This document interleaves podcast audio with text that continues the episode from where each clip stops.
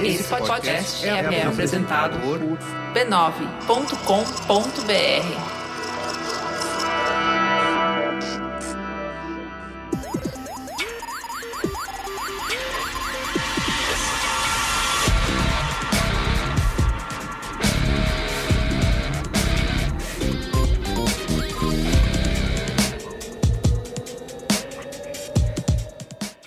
eu sou o Carlos Murigo, esse é o Braincast número 363. Estou aqui hoje com Cristiano Dias, Boa noite, internet, boa noite, Brasil. Luiz e Gino. Jovem. Temos dois super convidados aqui, começando pela Bárbara Gutierrez, que já esteve aqui no Braincast já faz um ano. Olha só, em 2006 de junho de 2019. Olha só. É, o Braincast 315, onde a gente perguntou pra Bárbara o que faz Fortnite ser tão popular. Então pode ouvir lá pra você entender se você não sabe ainda. Mas fala aí, Bárbara, quem não te conhece, ouvinte que tá chegando agora, quem é você na noite? Olá, gente, tudo bom? Eu sou a Bárbara Gutierrez, eu sou editora-chefe do Higiene Brasil e do Versus Esportes. Eu gosto bastante de batata, mas normalmente as pessoas me chamam pra falar sobre games e Isso. eletrônicos, e não sobre batata frita. Exato. Aliás, Bárbara, eu vi você tweetando esses dias que você tava. Nem jogar videogame mais, você tava com vontade. Aí eu vi que as pessoas começaram. "Não- não- será que não é porque você trabalha com isso e fala sobre videogame o dia inteiro? Enfim, o que que você respondeu para as pessoas? É isso mesmo? É, não, com certeza. Trabalhe com o que você ama e você nunca mais vai amar mais nada. Não, brincadeira, gente. Eu... É estafa mental só da, da Coreacha. E eu tô aqui pra testar que realmente a Bárbara, nossa convidada de hoje, adora batata. Já tive a oportunidade de comer batata frita com ela em lugares, continentes diferentes. E ela sabe onde encontrar uma boa batata. Isso aí vai botar no, no LinkedIn, hein? Uma especialista. Isso. Muito bem. Estamos também hoje aqui com Douglas Pereira. E aí, Douglas, tudo bem? Se apresenta Tudo aí para nossa audiência. Eu sou o Douglas Pereira, também conhecido como Dougão em certos círculos. Certos círculos sociais. Eu escrevo sobre videogame já faz, sei lá, 14 anos, geralmente em revistas, que já é uma coisa muito mais velha do que 14 anos. Ninguém mais lê revistas, mas ainda estou lá. É, mas já participei de outras coisas, como podcast famoso com a parça do podcast Caio Corraine, Games on the Rocks naquela época. Nossa, É, enfim, Saudosos tempos. tô aí sempre falando sobre games em qualquer lugar. Muito bem. Estamos reunidos aqui hoje. Vamos falar sobre a nova geração de consoles, né? Que vem aí, o novo Xbox, que foi anunciado ainda em 2019, no fim de 2019. E algumas semanas a gente teve, né, o anúncio oficial do PlayStation 5. E então vamos discutir aí, né, como sempre, junho, que é mês de E3, que nesse É, ano- a gente já tá nessa época falando Está- quem ganhou o E3. Quem ganhou o E3, exatamente. Seria esse o Braincast. Mas como tem a pandemonha, tá aí, e não tem E3, a gente aproveita. Teve o IGN, como é que foi o nome do evento do IGN aí, Bárbara? Summer of Gaming. Summer Ah, of Games. olha Inclusive, queria dizer que, olha, eu recebi as notificações das fotos que a gente tira sempre nas coberturas da E3. Eu achava que não ia me bater, só que foi nesse final de semana. Aí eu tava, né, naquele vinho e tal. Aí eu vi a foto antiga e falei, hum, bateu, bateu que não tem E3 esse ano. Era pra É. estar lá, né? Aliás, trazendo uma efeméride pessoal, Carlos, foi num programa, num Braincast sobre a 3 que eu fiz a minha estreia. Ah, é Também. verdade. É verdade. Olha aí, hein? Provavelmente é 3 de 2009, ou 8, ou 7. Quando você fazia Meu Nome Não é Zelda, né? Faz tempo, hein, bicho? Faz. A gente tá velho já. Uns 8 anos, será? Por aí, né? 8, 7, 8 anos. Faz tempo. Outra era. Bom, mas antes, ó, quero, como sempre, aqui divulgar a rede B9 de podcasts, tá? Você pode acessar podcasts.b9.com.br. A gente continua produzindo programa aí enquanto você tá na sua casa. A gente espera em isolamento social. Tem programa pra você fazer a faxina da sua casa inteira. Como eu sei que você não tá mais pegando ônibus, nem metrô, nem dirigindo, nem andando de patinete por aí. Mas a limpeza da casa não acaba nunca. Então, Isso é uma verdade. A louça Não não, é? um negócio o absurdo. negócio procria, né? A sujeira no chão, por mais que você passe vassoura, aspirador, eu tô ficando talvez um pouco obcecado com isso. Nesse Já período. fez até A um humanidade vai sobre isso. acabar, mas a louça não. Não, Nossa. exato. É tipo a barata. Mas da louça, você sabe, Deus criou a louça, fez a humanidade pagar os seus pecados lavando ela durante muito tempo, mas o podcast veio como um redentor. Porque lavar a louça ouvindo um bom podcast é delicioso. Exatamente. Né? Passa rápido, o tempo voa. Isso. Você fala assim, ó, quando essa pessoa, até essa pessoa terminar esse assunto, eu vou lavando o talher. Aí quando ela terminar, eu paro. E aí quando você vê, você lavou tudo. Olha a É técnica. alegria muito grande. São técnicas aí, são minigames que a gamificação da louça, com o auxílio do podcast. Muito bem. Então é isso. Você pode procurar por B9 aí no seu aplicativo preferido de podcasts ou acessar, como eu falei, podcasts.b9.com.br. E também quero falar aqui, não esquecer da nossa querida Braincasteria Gourmet, né? O nosso grupo fechado, secreto, lá no Facebook e no Telegram. Hoje muito mais no Telegram do que no Facebook. Lá você participa com a gente, conversa com os Braincasters, recebe conteúdo, áudios da Dona Norma. Dona Norma só vive lá na Braincasteria Gourmet. Palpita nas nossas pautas, né? Recebe a capinha antes de todo mundo. E você pode assinar a Braincasteria e fazer parte acessando a URL b9.com.br barra assine. Tá bom? Pode repetir a URL b9.com.br barra assine. mais uma vez? Eu acho importante as pessoas assinarem. Tá. Não tem nenhum motivo pelo qual hoje eu, deve, eu Você acharia que elas deveria. assinar mais do que antes. Eu acho que elas têm que assinar. Tem que assinar, tá bom? b9.com.br barra assine, tá bom? Boa.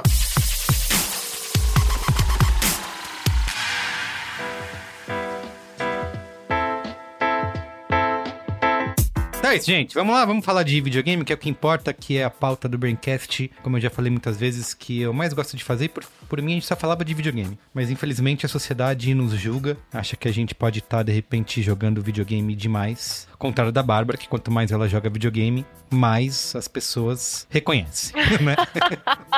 Ela que não deixa, ela já, Olha, ela já pôs o mercado todo e não sobrou nada pra gente. É isso. Eu queria dizer que é muito engraçado que a gente tá vendo pela primeira vez a sociedade aceitando os games como algo ok e comum, mas foi preciso uma pandemia pra isso, ah, né? é verdade, é verdade. Que belezinha. Bem lembrado. Começou. Eu vi pesquisas de que as pessoas estão jogando mais videogame, né? E tá sendo super. É um hábito saudável agora. E antes era. É, pois só. é, agora é saudável. Não sei na Isso. época de vocês, Não era, Pra- não era. É porque fliperama não é lugar de menina, porque lan house você vai pra lá, mas isso não é jeito de mocinha fazer. Ah, mas você vai estragar seus olhos na TV televisão. ah, mas, né? Tinha essa. Sacar seu zóio é bom. Ah, interessante. Na semana passada, semana retrasada, sei lá, eu participei de uma live aí com, com a rapaziadinha e tal, e aí conversei com uma galera e conversei com alguns pro players de CS. E aí perguntei, falei, como é que tem sido a, a relação com a pandemia, né? Os treinamentos, cabeça de vocês. E a resposta de- das três pessoas que estavam conversando foi, ah, não mudou nada. A gente já vivia em isolamento mesmo. Tá tudo Falei, igual. show. Se ficar assim, então, mais uns sete Ai, meses aí, é pandemia isso. crescendo, morre todo mundo por algum problema pra você? Não, pra mim tudo bem. Então bora lá. Ah, se acontecer alguma coisa da pandemia, os pro players vão estar sozinhos. É igual Isso as é. baratas. vão assim, abrir a porta de casa, né? Meteoro, né? Vão abrir a porta de casa, não tem mais ninguém na rua, o mundo tá laranja. Pro players salvam. Vai estar vai tá a gente e os pro players, Isso. gente. Muito bem, ó. Pra quem é fã das grandes conferências, né? Como a gente falou, sempre esse mês de junho, E3, a gente saía com esse Braincast, que essas conferências sempre anunciam a chegada de novos jogos. Esse provavelmente tá sendo um período bem estranho, né? Já que muitas delas foram canceladas, ou então vários dos eventos têm sido online. Mas isso não vai impedir a gente de entrar nesse trem do hype, porque 2020 vai ser, né? Tá sendo um ano bem especial, né? Quer dizer, essa frase é estranha, né? 2020 tá sendo um ano bem especial. Tá legal pra caralho, bicho. Tá muito bom. Diferenciado. Vai, Diferenciado 2020. é, é. Mas é, é o que a Bárbara falou, pro resto do mundo tá uma merda, mas pros games especificamente é um ano especial, né? Depois de sete anos a gente vai ver aí uma nova geração de consoles, né? Sony e Microsoft aí lançando seus consoles e, sei lá, pode botar Nintendo aí fazendo sucesso com Animal Crossing, né? Só se fala disso.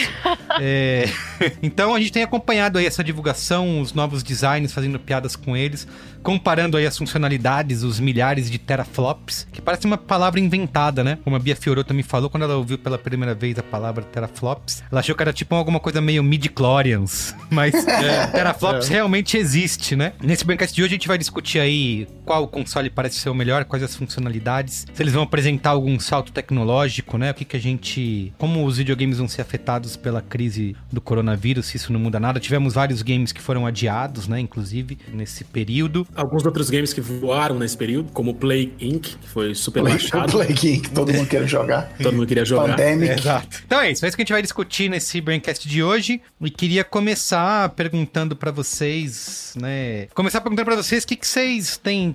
tá- que vocês estão mais animados aí depois de ter visto esses anúncios de PS5, de Xbox Series X, né? Nomes cada vez mais complicados. Quem pode começar falando? Bárbara, você que está olhando isso o tempo todo, escrevendo sobre isso o tempo todo, editando sobre isso o tempo todo, fala pra gente aí, o que, que você viu mais repercutir, o que, que você tem ficado empolgada ou não com essa nova geração que vem aí? Bom, uma das coisas que o pessoal gosta muito de falar, né? As famosas comparações que acontecem muito. No final é Xbox ou PlayStation, né? Isso. Sempre é a pergunta de um milhão e que no final ninguém responde, mas pelo menos, ao meu ver, esses dois novos consoles, eles vão trazer meio que a consolidação do Xbox como um console superior em questão de gráficos Ah, é? e do PlayStation em uma situação muito positiva em relação a jogos exclusivos. Eu acho que é muito por isso que existe tanto essa discussão da comunidade, né, de qual é o melhor e tudo mais, porque os dois produtos, apesar deles serem concorrentes, eles acabam focando em aspectos diferentes na marca em si. O Xbox Series X, ele traz um potencial muito grande de design, de, de gráficos, de performance, e ele também vai, imagino eu, continuar com um trabalho magnífico da Microsoft em relação ao oferecimento de serviços, que é um dos pontos principais do Xbox, tá? Games with Gold e tantas outras questões que a gente pode é, avaliar como positivo dentro desse serviço que eles têm. E no PlayStation a gente teve muito mais focado nos grandes jogos, né? Quais são os games que vão fazer a galera comprar aquele console, falar, nossa, quero muito jogar, seja Homem-Aranha, seja o novo Horizon Zero Dawn, que agora tem um novo nome, seja Last of Us, né? outros foi exclusivos também. Seja foi isso aí também. mano. É. Pela lista de jogos, pra mim, parou É. aí, mas beleza. No, no um seu conteúdo, né? um. Mas isso que a Bárbara falou, a gente tem visto com o Game Pass, né? Que os caras estão agressivaços, né? Cara, eu acho que na geração atual, tá? Concordo com a Bárbara, deve continuar na próxima. Assim, hoje o Xbox ele dá um banho em tudo do PlayStation, menos os jogos exclusivos, que é o que importa. E é engraçado, assim. O que você faz, para usar uma, uma expressão que o público do Braincast tanto adora, no fim do dia, no fim do dia que você faz é jogar o joguinho, né? Você dá tirinho, voa navinha e essas coisas. Mas assim, o sistema de voz do, do Xbox é melhor, a, a interface do Xbox é melhor, o Game Pass, nossa, é, é um negócio maravilhoso. Paguei com, com gosto. Eu abro o PlayStation e falo assim: caraca, por que, que é essa interface zoada aqui? Só que os joguinhos, tipo, onde tem Homem-Aranha, eu vou jogar. É no PlayStation. Onde tem Horizon Zero Dawn, onde tem Last, The Last of Us, é lá. Então, assim, é, Onde estão os seus amigos de verdade? onde Cristiano? estão meus amigos? Essa é a pergunta no que tem que ser feita. PlayStation, Luiz e Gino. Que bom. A resposta é sempre essa, né? Qual o melhor dos dois? Aquele que os seus amigos têm. Se os amigos de verdade estiverem jogando Dynavision Radical, é no Dynavi- Dynavision Radical que a gente vai ficar. Não vai ter teraflop que vai derrubar esse, esse amor e essa amizade. Eu espero que a gente esteja conversado.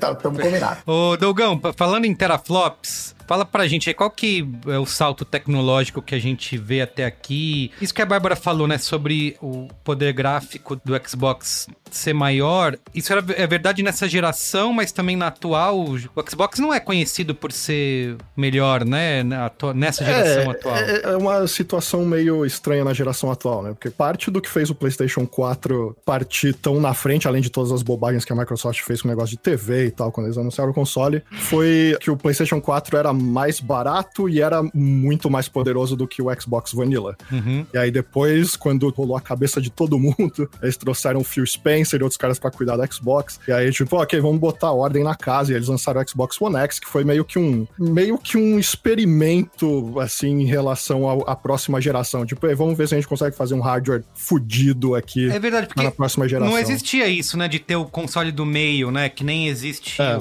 que nem os, smartphones PS4 introduziram. É, exato. Antes, antes você tinha o console e depois a próxima geração. Você não, tem Não, uma... tinha- o Mega Drive tinha. Como é que chamava aquela parada que a gente comprava e encaixava? Tem o Mega, Mega Drive CD, é isso? É, É, 32X, né? é, rolava Mega isso. Drive é igual. One X. A gente É. teve ensaios, a gente teve ensaios disso nos anos 90.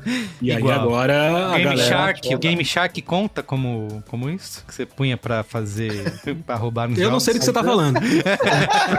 Eu jamais usaria esse tipo de produto ilegal. Tá bom. Mas segue o jogo aí. É, Não, é, e aí te- teve essa inversão, né? E aí agora, tipo, você tem a, a- ordem de poder bem clara, que é, tipo, de cima pra baixo você tem o Xbox One X, o PlayStation 4 Pro, o PlayStation 4 e o Xbox One antigo. Mas ah, essa geração de agora, a que, a que vai chegar, é interessante porque eles estão indo em dois caminhos levemente diferentes, assim, e no, no fim talvez a, a diferença de força entre os dois não seja tão grande quanto a Microsoft, pelo menos, faz parecer que seja, porque, obviamente, é o que eles querem dizer. Porque eh, o que eu costumo dizer é que a Microsoft fez uma, uma build de força e o PlayStation 5 meio que fez uma build de destreza, assim. Então, tipo, eles meio que vão Ó. dar o mesmo dano no final. Gente, que definição Só perfeita. que, é, só, só que eles acabou. chegaram lá de Acabou maneiras diferentes. Porque o lance Acabou, do, acabou. Vamos, vamos pro final do programa, que é isso. Você resumiu. vou, tipo, vou tatuar esse seu pensamento na minha panturrilha.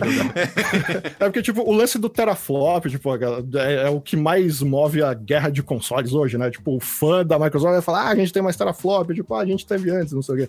Mas teraflop é tipo megapixels, assim. Sei. Sua câmera pode ter 20 megapixels, mas se a outra tiver um sensor muito maior, com mais pós-processamento, etc., a câmera pode ser melhor do que essa mesmo tendo 10 megapixels. Então, tem outras coisas a se ver no momento, que a gente só vai poder ver de verdade quando os dois forem lançados, assim. É a mesma coisa com o SSD do PlayStation 5, que é tipo, Ah, lógico. ok, ele é o dobro da velocidade do Xbox. Isso vai ser muito big deal, mas talvez seja big deal só em jogos exclusivos, porque. É como eles demonstraram naquele vídeo do Homem-Aranha, né? Da, do carregamento, né? Que, É. que o SSD faz o carregamento ser quase instantâneo, né? Enquanto o hard drive normal, você fica ali com aquele negócio carregando, né? É, a ideia deles era tirar todos os gargalos que existem, porque até hoje, se você bota um SSD normal no PlayStation 4, meio que não faz muita diferença, né? Porque tem um milhão de gargalos lá. Sim. E aí o lance do PlayStation 5 é tipo, ó, vai ser 100 vezes mais rápido, não sei o quê. Mas, enfim, né, no fim, a gente vê essas coisas e pode fazer projeções, mas ver o quão mais poderoso vai ser assim, acho que só quando sair mesmo. Eu tenho uma sensação, eu queria saber o que vocês acham disso. Me parece que a cada novo passo de uma nova geração de console, eu sinto que parece que a própria evolução da tecnologia. A gente tá chegando cada vez mais perto do que seria, entre aspas, a perfeição gráfica, etc e tal. E me parece que a cada nova geração que a gente pula, parece que o avanço é um pouco menor.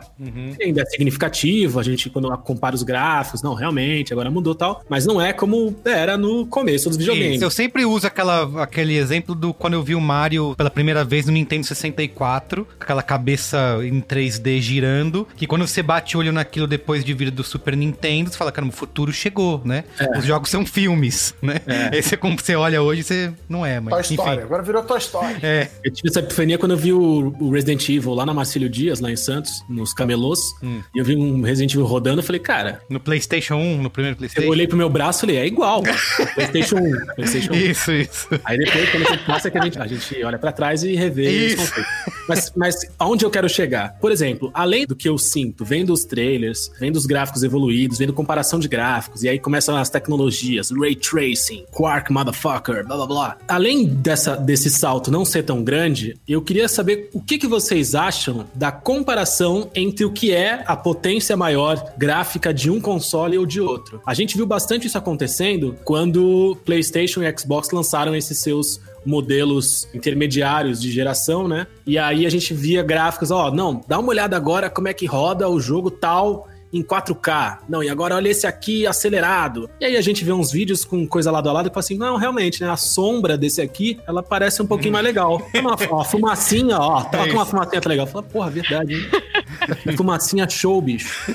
Não, mas tem um Até que negócio ponto, que, até que que você- ponto isso, é, isso é significativo? Tem um negócio que eu. Da fake news, vocês me corrijam aí, é que esse processamento, inclusive da placa gráfica, da GPU, pode ser usado, por exemplo, para inteligência artificial dos personagens. Hum. Então não é só mais pixels e polígonos na tela, mas não sei, posso estar falando É, e t- também tem o, o problema de que é muito difícil mostrar as diferenças reais em vídeos na internet, porque o bitrate é muito baixo dos vídeos e essa coisa toda. Eles já tiveram um problema quando eles anunciaram o Xbox One X e o PlayStation 4 Pro, que era tipo, olha, a gente jura que tá sendo muito melhor, mas se você quiser, você pode baixar um arquivo grande aí pra ver como é que fica. Porque ver no YouTube é, é No- muito difícil, assim. Sim. É, assim, só pra deixar claro, porque existe muita esse negócio de tipo, qual é o melhor e tudo mais, e cada pessoa tem a sua própria opinião. A minha opinião sobre isso é que eu prefiro um PC. Ixi, pronto. Porque. É, aí, boa, toca aqui. É, tipo de pessoa que a Gente, gente traz no mas- programa agora. Cara, no início da internet Sabe era tudo mato, me mandaram um fluxograma. Qual é, plataforma de jogo eu devo jogar? Aí a primeira pergunta era assim: você gosta de jogar? Se você respondeu sim, era então compra um PC. Não, não gosta de jogar? Então vamos para as outras Ah, opções. lá vai, tá bom. É isso, Bárbara, toca aqui. Segue aí, Não, segue. aí aí. não, aí não. Ó, eu vou tocar pelo PC. O que que acontece? Existe muito essa, essa questão de o PlayStation, o Xbox e outros consoles, plataformas mais consolidadas, elas trazem justamente essa facilidade pro público de que se você vai comprar aquela, aquele console e aquele, aquele jogo que é destinado para esse console, é certeza que vai rodar tranquilo. Isso. Entendeu? Pode ser que ele faça aquele barulhinho, pode ser. Pode ser que ele quase saia voando. Sai voando, pode ser. Mas ele não vai aparecer uma mensagem no meio da tela e falar assim: desculpe, você precisa de uma peça nova para isso. Nossa, você não tem o, o driver tal. No PC isso acontece. Só que exatamente o que eu falei pra vocês no começo. Hoje em dia, quando a gente observa muito essa colocação, essa co- comparação do PlayStation e do Xbox, a gente pergunta pra pessoa qual é a sua finalidade.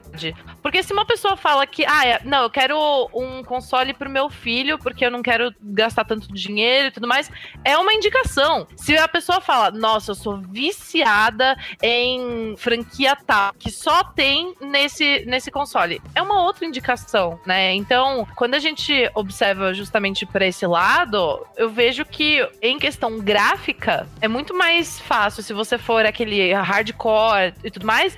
Meu, compra um PCzão da hora, monta ele e pronto. É, até sabe? porque você pode continuar atualizando, né? Assim, isso que você falou, ah, não tem o driver tal, não tem a placa tal, mas você sempre pode comprar essa peça e colocar e o seu PC vai estar ano a ano sempre atualizado, né? Com o console, você vai ter o console, sei lá, ele vai durar 6, 7, 8 anos, né? O que é o que dura mais ou menos uma geração. Mas eu e vou é pegar aquilo, um né? fio do- de uma coisa que a Bárbara falou aí. Outro dia um amigo meu veio, ah, tô querendo comprar, meus filhos aqui estão com sete anos tal, estão querendo começar a jogar, mas pô, tô sem grana.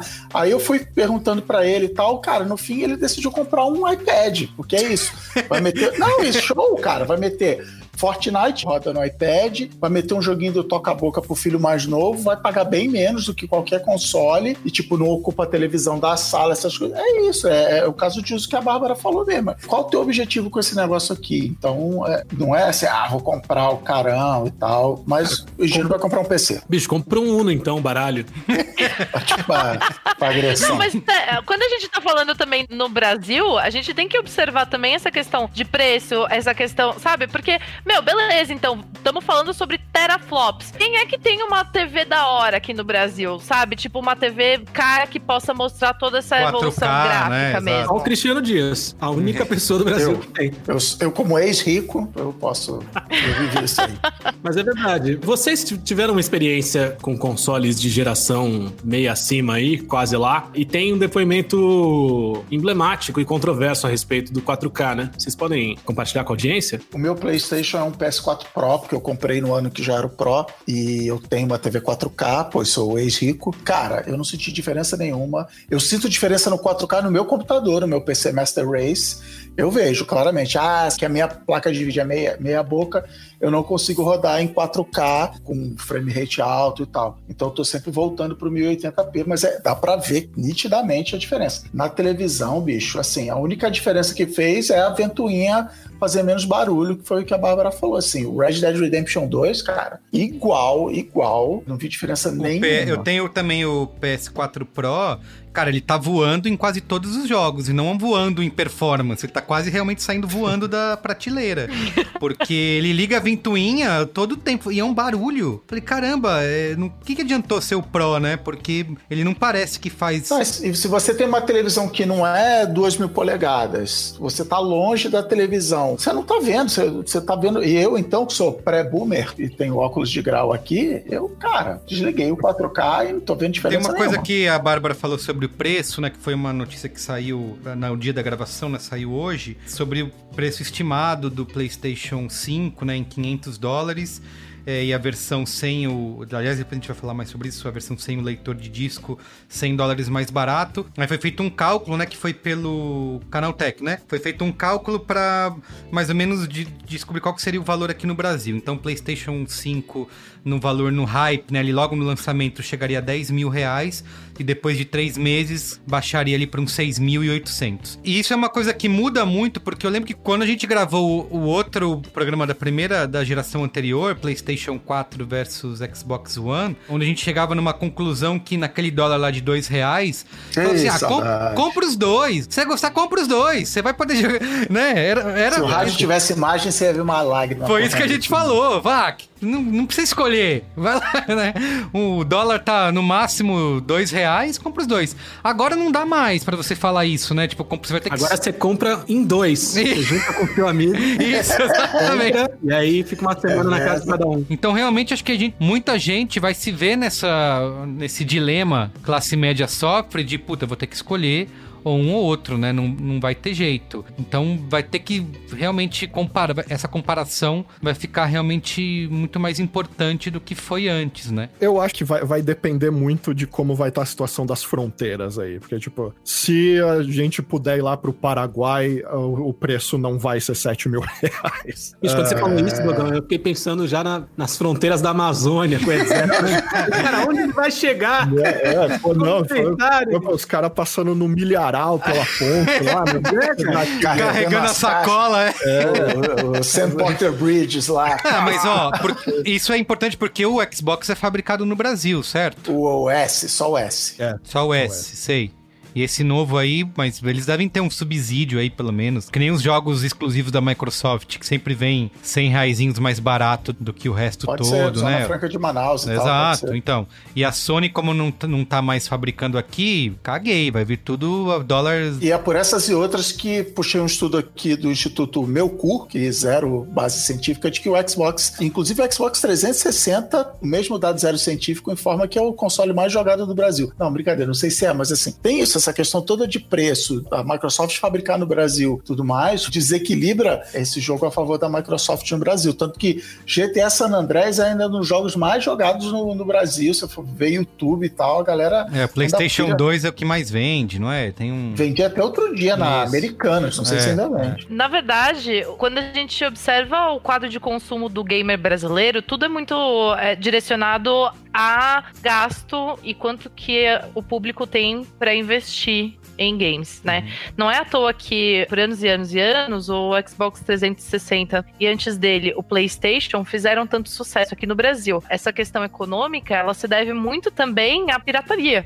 É. Né? Porque o PlayStation 2 ele teve muito forte isso, o 360 ele teve muito forte também, enquanto o PlayStation 3 não teve tanto por conta do bloqueio que a Sony trouxe no, no, no console. Uhum. Então, isso que o Dogão falou é muito importante, cara, porque o mercado cinza ele ainda atua de maneira muito importante no Brasil, considerando que existem diversas maneiras da gente dar o nosso jeitinho brasileiro, né? Se hoje em dia, durante a pandemia, o Nintendo Switch está sendo vendido aqui no país por preço absurdo, é. é. porque é a fusão, né? Todo mundo tá querendo jogar o Nintendo Switch por conta de Animal Crossing, etc, porque as pessoas estão vendo os jogos de uma maneira diferente, ao mesmo tempo que não temos a Nintendo aqui no país, então por conta disso somos 100% dependentes desse mercado cinza que acaba fazendo as suas próprias regras. Então, afetando, mas dependendo de como estão as fronteiras, isso pode ser negociado em diversos aspectos e mudando o preço desse console, da vinda do console do PlayStation, ou seja, do Xbox Series X, enfim, aqui pro, pro país. Sim. Agora, fazendo um parênteses aí no que a Bárbara falou, que saudade dessa época, dessa época mais simples, né?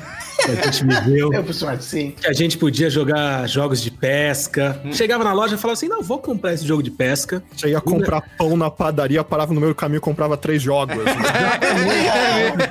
Jogava de tudo, né? Experimentava, assim, dava atenção pra arte. 3 por 15. Tantos artistas espalhados pelo mundo. E a gente consumia a arte deles, o trabalho deles. Isso era maravilhoso, né? O repertório, uma geração que cresceu com um repertório amplo de jogos. Isso. O pior é que isso foi, foi bem importante mesmo, assim, porque, tipo, eu acho que o, o, o mercado hoje, que todo mundo se esforça para comprar o original, pagar quase 300 reais isso. na porra de um jogo, só tá aí porque todo mundo Sim. teve acesso a todos os jogos possíveis na época do PlayStation 2 e antes disso, assim. É aquela coisa, tipo, é, é certo, não é, mas, tipo, pirataria foi meio que criou o mercado legítimo aqui, né? É- Sim. É, meio estranho pensar assim. Ah, e a Bárbara acabou de falar que o PlayStation 3 era difícil, enfim, tinha um bloqueio lá sinistrão. E aí a Microsoft deitou e rolou, e aí formou, aí, Não, e, aí e mesmo assim, na época, tipo, quando o PlayStation 3 ainda tinha. era totalmente bloqueado e tal, tipo, a galera se esforçava pra comprar porque ele queria jogar God of War 3, porque já tinha jogado Sim. os piratão no Play 2 Isso. e tal. É, é um negócio bem louco. Mas isso que o Gino falou é que nos deixa hoje muito preso no- nos blockbusters, né? Nos AAA, né? É. Você vai escolher um jogo pra você comprar, porque custa 300 reais, então você não pode mais ficar... Ah, é isso que você falou, é ilegal? É, mas permitia com que você comprasse 10 jogos no mês e, né? Ilegal é um termo forte, né? Vamos falar por aqui. meio alternativo. É, por aí, por Mas aí. já, mas já colando no que o Merigo já falou que quer falar e que vai ter edições sem disquinho, né? Isso. 100% download. Só o PlayStation, né? Cara, o brasileiro. Pro brasileiro não é uma boa. o- o Bra- não, mas o brasileiro é um, é um povo maravilhoso que saiu agora um jogo aí que eu não vou dizer qual é, porque vai ser meu qual é a boa. Mas aí tem uma edição, tipo, a edição que já vem com passe de temporada, nessas paradas. Eu falei, ah, deixa eu ver aqui como é que é pra comprar. E comecei a entrar no Mercado Livre. E era tipo assim, 15 reais. Eu falei assim, como é que pode? Que desconto esse cara arrumou? Comprou um código direto no fabricante e tal. Cara, é uma parada que, tipo assim, ele te dá a senha dele, você instala a senha dele no seu videogame, e aí você tem acesso à biblioteca de jogos dele, e a cada X minutos você desconecta. Cara, é uma gambiarra maravilhosa, é a pura arte do, do povo brasileiro. E é isso, você paga 15 reais por um negócio que daqui 5 minutos a Microsoft pode cancelar a conta do cara. E isso garantido que ele vai te mandar a senha, que a senha é verdadeira, que- enfim. Dá-se um jeito, é isso. Eu gostaria de falar aqui, dar, dar, dar o disclaimer aqui, que isso não é recomendado, gente. Não façam isso, tá? Vocês podem perder a Nossa, sua não conta façam, aí. a não conta façam mesmo. Obrigado. cara. Façam mesmo. Então, é, a todas as pessoas envolvidas nesse podcast não são a Isso. favor desse Nossa, tipo de prática. pouco. Obrigado, É isso. obrigado, Bárbara. Obrigado, viu?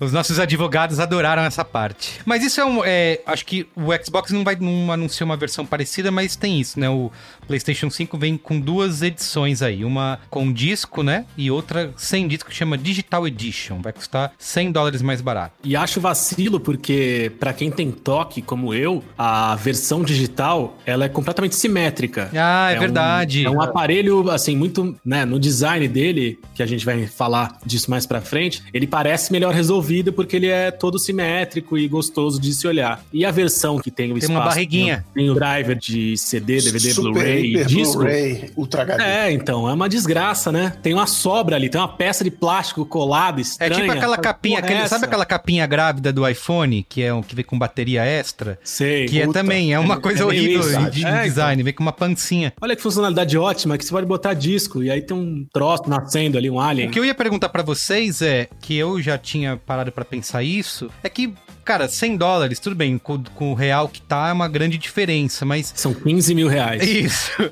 Mas eu acho que ao longo dos anos acaba não valendo a pena, porque você nunca mais vai poder emprestar jogo, pegar jogo. Que é uma coisa que o PlayStation 4 zoou do Xbox. Lembra que o Xbox ia ter, você não podia emprestar o jogo porque ia ser limitado. A Sony fez uma, uma piada até, ó, como é fácil você emprestar jogo com o PlayStation 5. Aí tinha um vídeo de um dando uma caixinha pro outro, assim, né? E eu acho que essa versão digital, é, você acha que você tá economizando, né? Porque 100 dólares a menos, mas ao longo dos anos é isso. Você nunca vai. O Cris Dias, que sempre me emprestou jogo. Mentira, né? Que eles podem me emprestar mais, mas. é, se ele quiser me emprestar, por exemplo, não vou poder. Vou ser obrigado a comprar pra poder jogar. Ah, e tem um negócio que a gente se beneficiou umas semanas atrás, que é comprar aquele joguinho. Usado, né? Não, e que já não tá fazendo sucesso e tal. Isso. Vai lá nas americanas, no- nos, nos Mercado, Mercado Livre. da Livre. vida, 50 reais. A gente comprou o Fallout 76 por 50 reais. 50 reais, Se a gente jogou um fim de semana, e que foi a gente jogou uma semana aí com o Liz Gino, que depois abandonou, mas isso fica para Uma semana discussão. maravilhosa, uma semana maravilhosa, foi eterna enquanto durou. Isso. 50 reais. Valeu, e, né? e agora eu posso ver. Isso eu também nunca faço. Isso, lá, e, e- e você tal. pegar, por exemplo, você vai falar um jogo de 5 anos, mas se você vai ver a versão digital, ainda tá sendo vendida lá por 100 reais, Não, é 150. sempre preço cheio. Preço é, cheio. É 250. E o Aí disco você tem que esperar é. a oferta do não sei o Um quê, jogo que eu comprei né, assim foi o No Man's Sky. Eu comprei também no Mercado Livre, aí paguei 40 conto. Também, também. E, numa- e aí você vê a versão. Agora tá no Game Pass lá de graça, né? É, de graça não, porque a gente paga assinatura anual. Aí você vai ver lá pra comprar digital, é o preço cheio. Então. Agora, dito isso, a comodidade do digital, né? Chega lá, plá, aperta, joga, não tem Isso. quê. Eu, e o meu PlayStation já, quando eu boto um CD, ele já fica assim: peraí, eu não tô reconhecendo, eu me gelo todo. né? que o Red Dead Redemption é, é mídia física. Se esse aí se quebrar, já era. Eu acho que pra gente aqui no Brasil, realmente, tipo, a versão all digital não vale a pena nem um pouco, assim. Primeiro que eu particularmente acho que vai ser só 50 dólares de diferença. Ah, é? Tá? 100 dólares é muito pra só tirar o drive. Puta, mas aí então vale a pena mesmo, né? É, então, e aí tem toda essa parte de, tipo, jogos físicos aqui é, é, valem muito mais a pena. A gente compra em lançamentos em lojas, tipo, na, na Amazon, por exemplo. Você vai comprar um jogo, tem lá 20% de desconto na versão física, não sei o quê. Verdade. A, a- a loja digital vende só o preço cheio sempre, e mesmo quando tem desconto, ela é muito mais afetada pelo dólar do que as versões físicas aqui. Além disso, quando você ter só a sua versão all digital, você vai querer expandir o seu armazenamento no console, e também aí rola todo o negócio do SSD, que é meio caro, e é muito mais caro aqui no Brasil, por causa do dólar, etc, etc. Então, tipo, eu acho que é muito mais. Aliás, jogo, deixa eu perguntar um assim. negócio SSD. SSD tem essa história aí de que ele só aguenta X operações e que ele dura em média 5 anos e tal. Essa tecnologia deles é diferente ou tipo é uma bomba, famosa bomba relógio prestes a explodir, que é uma redundância dentro do meu console? Hoje em dia é menos preocupante do que era alguns anos atrás, que era tipo, isso aqui vai durar três anos e simplesmente vai esfarelar completamente. Mas ainda não é tão. não vai durar tanto quanto um HD, assim. Mas até aí eu tenho HD que já morreu com dois anos de Pera aí, idade. vocês estão querendo dizer que o notebook que eu comprei, SSD, que custa 10 mil reais, 50 GB, ele tem data pra acabar? Não, é é, isso? o, o que eles falam de anos e tal é tipo, se você fizer um uso extremo dele contínuo e não sei o que. Ele tem o número de operações. É, ele tem o número de Não operações sabia dele lá. disso, então, não. Isso pra mim é novidade. É tipo é com diferente. câmera fotográfica. Ah, acaba o, o número de cliques que ela pode dar, É, né? Que fica contando, né? Aquela... É, Mas Não é que acaba, não é que, tipo, vai explodir, É, como falou, mas. eu não sabia Ele começa disso. a, os setores Ficando falharem. e tal. É, ma- ma- mas, não é algo que chega a preocupar, assim, tipo, é algo que dura anos, é, como tecnologias, tipo, TV hoje em dia também, há cinco anos ela morre. É, é o que é, quanto alto a gente fica na tecnologia, parece que menos elas duram. É, não, isso é que- com, com certeza. A gente tem a obsolescência programada aí pra, pra mostrar, né? Desde a da época das lâmpadas aí, quando trouxeram. Uma coisa interessante que vocês estavam falando sobre mídia digital, mídia física, enfim. É interessante a gente observar que, por mais que o pessoal da Sony queira fazer um console 100% mídia digital, é necessário que eles observem bem esse- esse mercado, né, antes disso, porque não só tem essas problemáticas que o Doug trouxe relacionadas ao Brasil, que são 100% verídicas e reais, mas tem também a questão do, do colecionador, né? Da pessoa de comprar aquilo, de ter o carinho. Lá fora tem muito disso, essa, essa cultura, né? Pô, eu vou Uhum. comprar mídia física porque assim eu recebo é, X coisa Isso, é especial, verdade. se eu fizer a pré- pré-venda, eu vou ganhar uma escultura. E um outro problema é, é muito fácil da PlayStation falar: ah, galera, é isso, não tem mais mídia física e tal, é isso que eu quero. Só que eles não têm uma loja aberta como é no sistema dos computadores, né? Tipo, onde é tudo livre, você tem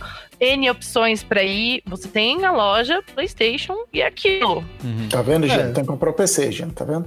Negativo. É, é que eu acho que eles fazem isso porque realmente tem muita uh, muita gente que realmente foi totalmente pro digital e tanto faz tanto que a Microsoft já tem o Xbox One. uh, Eu, o- inclusive. o- ah, então, o, o SAD, né? O, o Xbox One S All Digital. que é- ele não tem o drive e tal.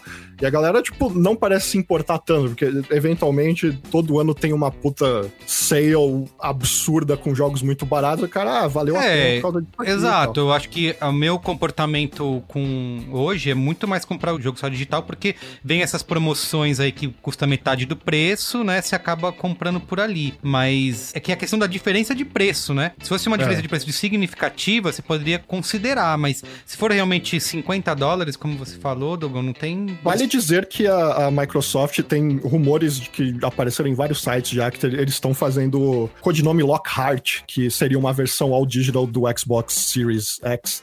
Se chamaria Series S, provavelmente. Os codinomes da Microsoft são sempre melhores do que o Porra, nome bicho. final, né? Sim, ótimo. Não, cara, PlayStation 1, PlayStation 2, PlayStation 3, 4, 5. É. Acabou, moleza, né? É o Xbox. Ah, não. Ah, mas One, os mas é codinomes, os nomes de projetos são super legais. Né? Scorpion. É, Isso. Scarlet. Projeto Scarlet. Vai ser isso, meu Deus! A diferença do Lockhart seria que ele não seria um console igual o Series X. Tipo, ele seria um console mais fraco. Ah. né? Diferente do PlayStation 5, que é idêntico, só não tem o drive. Entendi. O negócio, ele, ele seria mais voltado pro lance de cloud gaming que a Microsoft tá, tá fazendo. Tipo, É, tem supostamente Isso é, uma, isso é uma boa dia da gente entrar, assim, porque uma coisa que o Dino falou dessa diferença de uma geração pra outra, quando você via, né, uma nova geração, você sempre tinha, caramba, é uma grande inovação, eu preciso ter. E agora, conforme isso vai diminuindo, parece que talvez esse sentimento seja menor, eu percebo, assim, ah, não preciso tanto trocar agora, porque, meu, olha aqui, os gráficos não tem tanta diferença tecnológica. E essa, o game jogar em nuvem, talvez seja um próximo passo que daria esse sentido de, ah, vou trocar de console de equipamento porque vou ter acesso a, a uma nova tecnologia, ou o próprio PlayStation 5 vai vir com a câmera, né? Que é uma coisa que a gente achou que depois que o Kinect morreu, talvez não fosse mais tão relevante, mas enfim. Vocês percebem isso também? Que existe essa diferença de, ah, não vou mudar tanto agora, posso esperar mais, porque não tem essa diferença tecnológica tão grande de um. Eu acho que isso aí é o ciclo, ciclo sem fim do Rei Leão. Toda troca de geração, a gente, ah, não, sei o quê. Aí sai aquele jogo. Isso. Você fala, Caraca, eu preciso desse. Preciso que era ter. o San Andreas no, no PlayStation 2. Eu preciso comprar o PlayStation É, 2. ou então, assim, refazendo até a pergunta se ah, essa computação, o, o jogo em nuvem aí, como o do Google, essa proposta da Microsoft. Cloud Compute. É, cloud, cloud Compute. Se isso vai realmente vingar, vai substituir o console como a gente conhece, ou isso ainda vai demorar muito tempo, enfim. Teve um ano atrás, teve um, um desenvolvedor de games aí, que famoso, mas não sei o nome de ninguém. Ele falou: a próxima geração vai ser a última geração de videogames. Que é essa agora, a gente vai. né? É, que é essa que tá chegando agora. Esse cara era ninguém menos que Albert Einstein. Era Clarice Lispector. E durante essa geração a gente ia mudar para acontecer isso. O jogo tá rodando numa CPU, num data center, e a gente é só um monitor e tal, mas ainda não se provou. É, Isso aí os caras falam desde o PlayStation 3, né? Se vocês lembrarem, é, pouco antes de sair o PlayStation 4, o analista, que é tipo, aqueles analistas que só mexem com dinheiro, mas não manjam nada do produto, tipo, os caras falavam, não, infelizmente videogame vai morrer, porque celular vai dominar tudo. É e aí, verdade, tipo, eu lembro PlayStation 4 se tornou o segundo mais vendido videogame de todos os tempos. A galera é sempre com esse doom and gloom, assim, sabe? Tipo, ah, os videogames vão morrer porque essa nova febre vai entrar no lugar, assim. É, tipo, nunca acontece. As coisas sempre vêm pra somar, não pra destruir as anteriores. Então, tipo, a gente sempre tem cada vez mais opções. E tem outro tipo de cloud computing, que um é esse, é tipo o Google Stadia lá, que ele, ele, ele é o Chromecast, ele inclusive se conecta no Chromecast, a CPU roda lá no Google e beleza. Mas tem um, um outro que essa geração vai se aproveitar, que é parte do processamento acontecer na nuvem. Os dois melhores exemplos que a gente tem hoje são o novo Flight Simulator da Microsoft e o Star Citizen, que usa uma, uma plataforma muito louca da Amazon. Ele processa os dados brutos lá, mas tipo os gráficos, os pixels na tela você faz localmente. Então, no caso do, do Flight Simulator, é todo o cálculo de, de clima, tempestade, velocidade do vento, tráfego aéreo e tal, é feito na nuvem e ele já te manda a informação mais mastigada para o seu computador, o seu videogame não precisar carregar nas costas. Então, assim, aí vem a próxima pergunta que é se nós brasileiros que nem conseguir fazer uma videoconferência aqui estamos conseguindo fazer direito, se a gente vai conseguir jogar, mas enfim, é, é uma coisa que essa nova geração traz. É, é algo que o- a Microsoft prometeu na época do. do- Era, virou uma grande piada na época do Xbox One, quando eles falaram o poder da nuvem, né? Que eles falavam na, na época. E nunca aconteceu, porque o mundo não estava preparado para isso em 2013. Se a internet hoje em dia já não é grande coisa, imagina. É, sabe uma coisa atrás. que eu lembro de como ah, era falado que o Wii ia revolucionar, os- que os videogames nunca mais iam ser os É. mesmos, né? Chacoalhar Mas o Wii revolucionou vida, os né? games. Tá, mas a gente voltou a querer ficar sentado no sofá, não? É, revolucionou por dois anos, né? Tipo, Isso. quem é que joga Sim. com varinhas hoje? sabe? É o que o Dogão falou dessa história de que, que as tecnologias elas vêm, mas elas somam e não destroem, né? É. Foi isso. O Wii chegou, todo mundo achava que nunca mais ia fazer nada da vida, a não ser ficar jogar pulando daquele jeito, é na isso. mão. Ah, E E- fora o seguinte, eu fui, eu fui jogar. Fui jogar desde o início o Journey agora, esse, esse fim de semana. E aí você vai, aquela. E o Journey saiu, se não saiu no início do PlayStation 4, enfim, é- era do PlayStation 3, enfim. E aí ele aparece ele fala assim: se você inclinar o seu controle, você gira a câmera. Bicho, foda-se, eu vou aqui no, no L3, eu giro a câmera e, sabe? Ah, incline o seu controle com os novos sensores de movimento. Ah, legal. Mas não. Eu, eu acho que o legal dessas tecnologias e tudo mais é justamente isso que o Doug falou, é o somar. Porque é uma besteira isso, ah, porque o cloud vai acabar com os consoles, porque o, o, o celular vai acabar com não sei o quê. Cara, quanto mais integração, quanto mais acessibilidade a gente der para as pessoas, mais a parte de gaming ela vai se popularizar. E é isso que a gente precisa. A gente não precisa de uma parcela ainda mais segregada da população que possa jogar aqueles jogos que são de última qualidade, tipo da última tecnologia, é, TV 4K. Precisa e de equipamentos extras, né? Pra jogar. É, então, pois é. Assim, a gente tem que analisar um cenário onde a gente tem N tipos de plataformas em que a gente possa jogar diversos tipos de jogos, porque é para isso que a gente tem que ir atrás, né?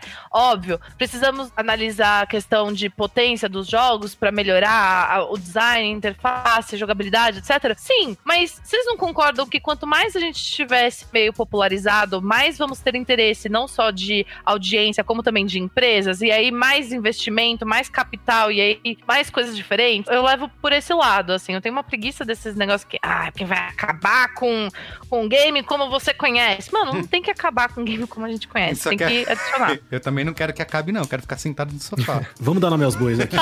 O que a gente quer é jogar Stardew Valley cross-plataforma. Porra, É isso. Eu quero, eu quero que o Cristiano sente na sala da casa dele e jogue com as filhas no quarto e eu aqui na minha caminha jogando, todo mundo junto, plantando Não, beterraba e fruta Cara, estrela. mas isso aí você falou um, um negócio que, falando aí, teraflops e cloud computing, não sei o quê, a coisa que todos os jogadores mais querem é eu, dono de Xbox, jogar Destiny 2 com você que é dono de PlayStation, ou de PC, se for o caso, aí tem toda a história do mouse, mas assim, é isso. E, e lentamente, puxado pelo Fortnite, o No Man's Sky agora liberou, é cross-plataforma, o Fute Carrinho, o Rocket League Qual, qual também que é o tem. termo em português correto que a gente deveria chamar o cross-platform? Cross-plataforma. Cross-plataforma mesmo. Cruz-plataforma. É a- Mas é a Sony que segura isso aí, não é? É. Os homens de terno, né, Carlos? São eles, Quem tá seus amigos. segura, né? Ah, tem, Ah, tem toda a história de que a Square Enix não lançou Final Fantasy XIV, que é um MMO na época pro Xbox, porque na época a Microsoft tava na frente e falou: não, a gente não quer compartilhar com quem tá perdendo, porque, tipo, a gente já tem mais gente aqui jogando com a gente. Ah, agora, obviamente, o papel é da Sony. Tipo, a gente tá na frente, por que a gente vai deixar os caras entrar aqui? Tipo, compra o nosso console, tá ligado? Mas agora chegou num ponto em que finalmente tá todo mundo percebendo que é uma grande besteira isso, sabe? E tem um- uma coisa pequena, mas que é: se você faz cross-plataforma, você tem que fazer uma camada tecnológica também por trás e não simplesmente se plugar na PSN, se plugar na live e falar assim, vai aí o multiplayer é seu. Mas hoje tem, tem já existem plataformas para resolver isso para você. Pode ser um custo maior e tal, mas não é um grande esforço, não. Mas, por exemplo, No Man's Sky. O, o- fundador lá falou: não, eu precisei de um tempinho para fazer tudo funcionar direito e tal. Mas Dá pra dizer que falta vontade política? falta vontade política. Qu- Quando a Epic anunciou o Unreal Engine 5 uns tempo atrás, com aquele vídeo louco lá, outro anúncio que eles botaram no meio que pouca gente viu é que eles fizeram uma, uma meio que uma ferramenta para devs implementarem cross-platform no- nos jogos deles, assim. E é meio de graça, você meio que pega deles lá e tipo, ah, você pode fazer uma conta unificada aqui e tal. Eu acho que e eles falaram que tiveram isso com o aval da Sony, inclusive. Então, acho que vai começar a aparecer muito mais mesmo né, nessa, nos próximos anos. E aí acaba isso que o Higino falou no início de ah, qual que eu vou comprar? Peraí, deixa eu ver o que, que os meus amigos vão comprar. E aí outra coisa que a gente pode falar aqui também, retrocompatibilidade. Ah, eu só tenho Xbox, então vou comprar o próximo Xbox para manter meus joguinhos. joguinhos e tal. Acaba com isso, eu consigo jogar com quem for e, e boa. São poucos os jogos que a gente pode encher a boca e falar, não, mano, isso daí é cross-platform mesmo, é, vamos jogar de boa, tranquilo. E justamente, como o Doug falou, Epic Game é, é um belo do exemplo disso com Fortnite. Os caras mandam muito bem. E porque eles podem botar o pau na mesa, né? Porque tipo, a gente é o maior jogo do mundo, então, tipo, a gente que manda aqui, não vocês. Ah, você não quer, você não vai deixar, é. então tá, então eu vou sair da sua plataforma, beleza? É. Antes da gente falar de jogos aqui, que é o que realmente interessa, né? Queria falar sobre a velha guerra dos consoles no número de vendas, né? Ficar um brigando contra quem vende mais. A gente vê que o, a Sony continua na liderança, né? É, quando lança, eles mais ou menos ficam parelhos vendendo, depois o PlayStation vai subindo. Agora que a gente tá falando de curva, a curva do PlayStation nunca chata, né? Ela vai subindo. E, e eu vi ah, uma projeção, uma projeção de vendas agora da nova geração também é a mesma coisa, né? O PlayStation vai continuar na frente em número de vendas. Dá pra gente achar que vai continuar a mesma coisa? Ou a Microsoft pode ter um grande diferencial em relação a esse serviço que ela tá oferecendo? Como a gente falou do Game Pass, que vale a pena, né? Se pagar o Game Pass pelo volume de jogos e bons jogos que eles acabam colocando ali em detrimento dos originais que são famosos no PlayStation. Vocês acham que a Microsoft tem chance de, digamos, combater esse, esse volume de vendas que a Sony sempre consegue? Analistas financeiros. Eu acho que essa geração vai ser muito interessante nesse caso, porque todo mundo já passou pela maldição do terceiro console, né? Tipo, a Microsoft fez a burrada do terceiro dela agora, como a Sony fez, a Nintendo fez, etc. É, então agora, tipo, todo mundo já aprendeu as cagadas, então o que, que vai acontecer? O mercado de games é muito complicado complicado, porque um erro fatal muda a opinião do consumidor completamente. Uhum. Tipo, PlayStation 2 foi um, um, gigante e o PlayStation 3 perdeu quase metade do market share. É verdade, verdade. Era, o 360 tinha aquela história do, das, das três coisinhas da morte, não era? E nem, afet... é, e nem isso afetou a popularidade, é absurdo. Eu lembro que para comprar o Xbox tinha que ficar pesquisando se era placa Falcon ou é. alguma coisa do tipo, senão corria esse risco. É, e, tipo, atualmente é interessante porque, tipo, a Microsoft tem esse negócio do Game Pass que todo mundo fala, ah, isso vai ser um um, deal enorme na próxima geração e tal. Mas uh, o fato é que, se a gente analisa friamente, o PlayStation 4 continua vendendo 3 para 1 em relação Isso. ao Xbox sem Game Pass nenhum. Uhum. Uh, então, tipo, é aquela coisa, no fim das contas, você quer jogar o jogo que todo mundo tá jogando, não o jogo que já saiu. Por isso que a Microsoft agora fez o, a, a, melhor coisa que ela fez nos últimos tempos foi aquela compra em massa de estúdios que eles começaram a fazer, porque eles falaram: olha, a gente precisa de jogos que as pessoas fiquem empolgadas para jogar, porque a gente só tem Halo Gears e Forza já faz três gerações. Isso, é. é demais jogos. É. Uh, então, isso é que vai ser o fator determinante, eu acho. Tipo, se a Microsoft começar a, aparecer com outros jogos que falam, tipo, ah, o PlayStation tem The Last of Us, God of War, mas o Xbox tem o, sei lá, o Hellblade 2 foi um clássico absoluto, assim. Sim, ou... eu sempre conto a história de que eu, depois de muito tempo jogando no PC, ia comprar um console, eu ia comprar o PlayStation sem pensar, porque era o que todo mundo tinha, todo mundo falava, e era o único que tinha Blu-ray, né? E eu queria assistir Sim. filmes em Blu-ray e tal. E eu mudei, comprei um Xbox 360 360 depois que eu fui num evento e tinha Gears of War. Aí eu uhum. falei, cara, que jogo incrível, eu quero muito jogar. Aí eu fui ver só tem, era exclusivo do Xbox.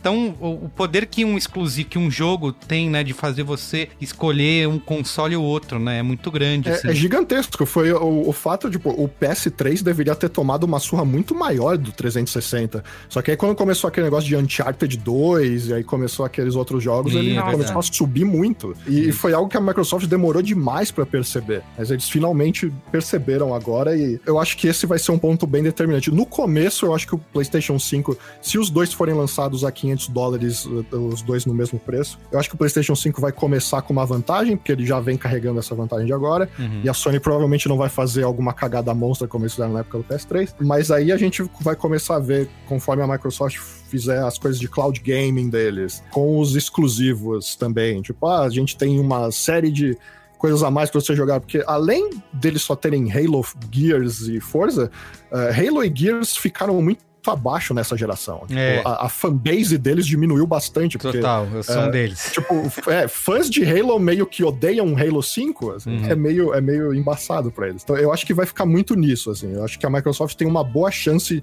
de deixar 50-50, contanto que eles Olha. tragam os jogos que você quer jogar. Quer dizer, é, 50-50 vai saber, né? Mas se eles conseguirem uh, É. deixar você empolgado pra jogar aquele jogo que vai sair só no Xbox, aí eu acho que eles começam a subir e vai, vai ser uma guerra muito boa entre os dois. Pois é, então, pela primeira vez eu fico pensando, e aí, Bárbara, o que, que você vai fazer da sua vida? Porque Hellblade é um dos meus jogos favoritos na minha vida toda.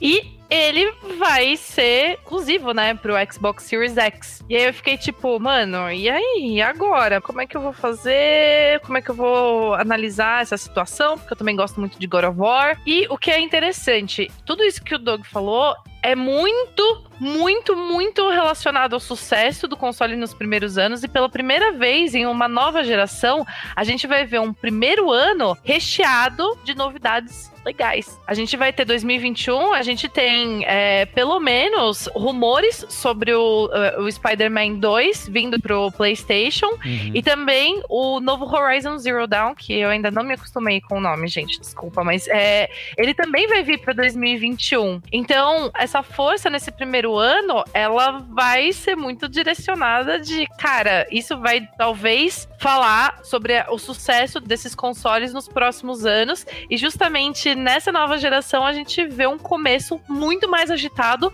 do que o, o passado histórico de outros consoles. Isso é muito interessante. Os dois saem esse ano. É, 2020. Os jogos 2021 Isso, e os isso. consoles, é, eles são.